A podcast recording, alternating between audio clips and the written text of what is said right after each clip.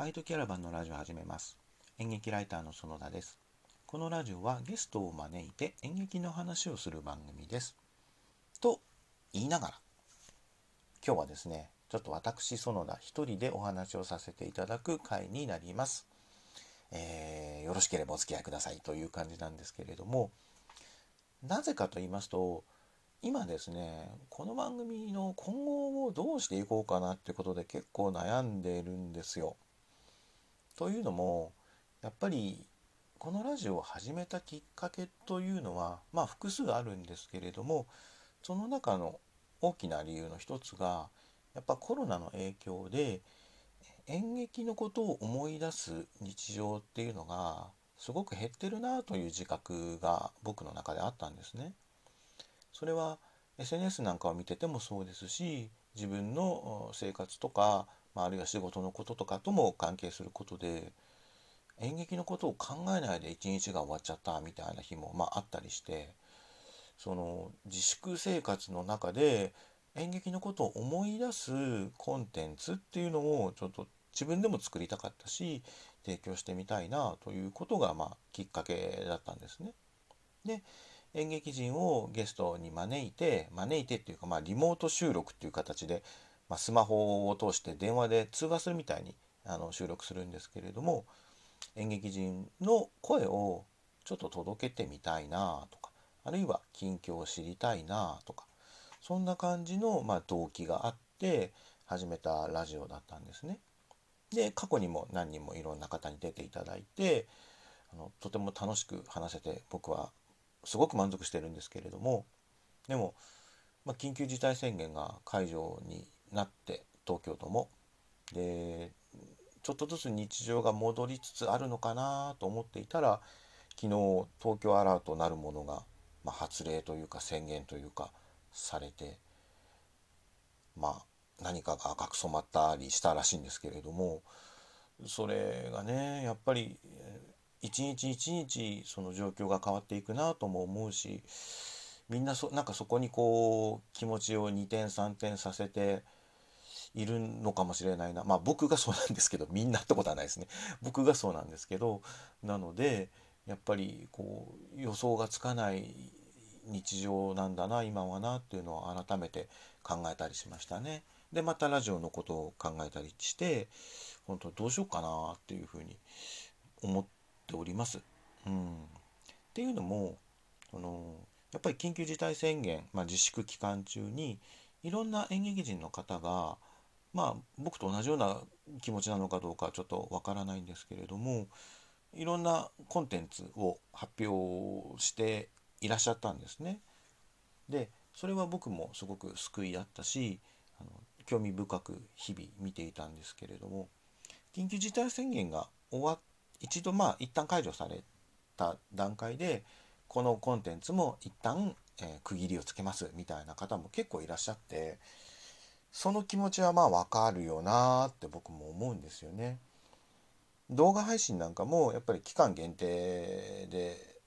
あるものがまあ多いのでそうするとこう期間終了を迎えるっていうのもまあ当然いつか来るわけですよね。で僕も駆け込みで慌てて見てあ面白かったみたいな作品見逃さなくてよかったなと思ったものもたくさん見られたので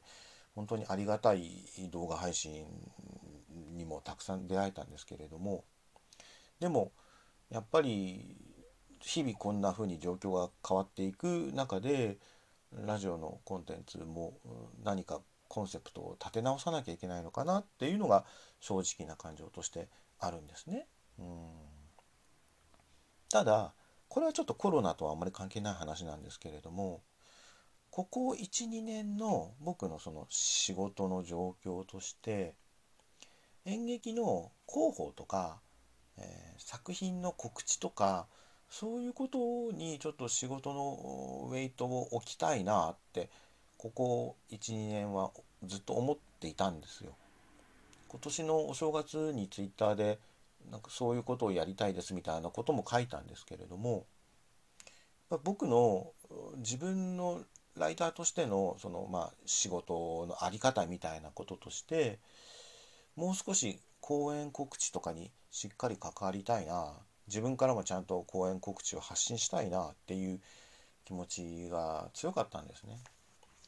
なのでこのラジオを始める時に考えたことはそのまあコロナの状況で演劇がやっぱり公演中止になってる時はもちろん難しいんですけれどもまあ徐々に公演も復活していったりいろんな演劇人の活動もある程度元に戻っていく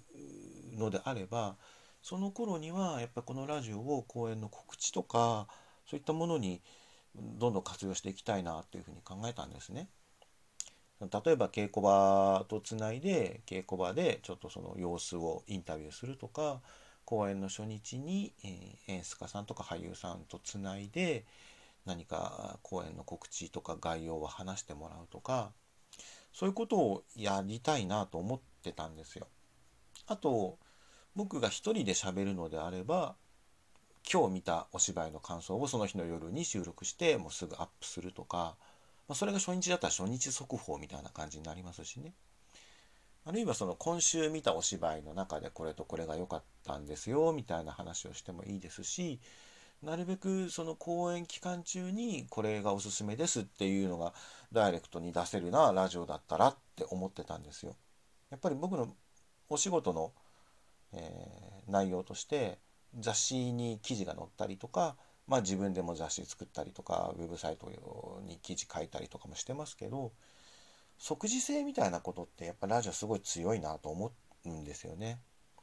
そのテキストの編集をしてそれを、まあ、紙に印刷したらもっと時間かかりますけどウェブに載せたとしてもやっぱりそれなりに時間と労力がかかって即時性という意味ではラジオよりかは若干劣るんじゃないかなという気がするんですよね。でもまあ今ふっと思ったけど筆の速い人は関係ないかもしれないですね。筆の速い人羨ましいななんで筆速いんでしょうね筆の速い人はね。ちょっとそういうことも探っていきたいんですけど 仕事としてまあまあそれはちょっと横道にそれましたがなのでそのラジオの即時性を生かしたあの演劇の作品紹介みたいなことをどんどんこの番組でやっていきたいなと思ってるんですね。なのでそのゲストをお呼びして近況を聞いたりとか、えー、っていうことも引き続きやり続けたいんですけれども、まあ、僕が一人で喋る回とかもたまにはやってみたいなと思いますしその講演とかがまあいろいろまあ多分ゆっくりだとは思うんですけれども再開していくのであればそういったものの広報とかも、えー、ラジオを通してやってみたいなというふうに考えております。なのでそのこのこのラジオはゲストを招いて演劇の話をする番組ですっていうのを僕は頭の中で100遍ぐらい繰り返して暗唱できるようにってしたんですけれども、えー、ゲストを招いて演劇の話をする番組でもあるんですが僕が一人で語ることもあると思いますしもうちょっと別の変則のこともあると思います。あと小鳥の話をする番組も引き続きやっていきたいので、えー、小鳥トークもやっていきますし最近の僕のあのすごいマイブームとしてマイブームとしてウイスキーっていうのがあるんですけれどもウイスキーの話もすっごいしたいんですよね。ウイスキーの話ができる演劇人を大募集しております。僕とウイスキーの話をしましょう。いやウイスキー面白いんですよ。あの小劇場が好きな人でお酒が飲める人はウイスキーにはまる率が高いんじゃないかなと僕の今勝手にそんなあのことを考えています。はい。まあウイスキーはまあどうでもいいんですけど。なのであのこのラジオなんですけどあの特に区切りをつけるっていうことはせずに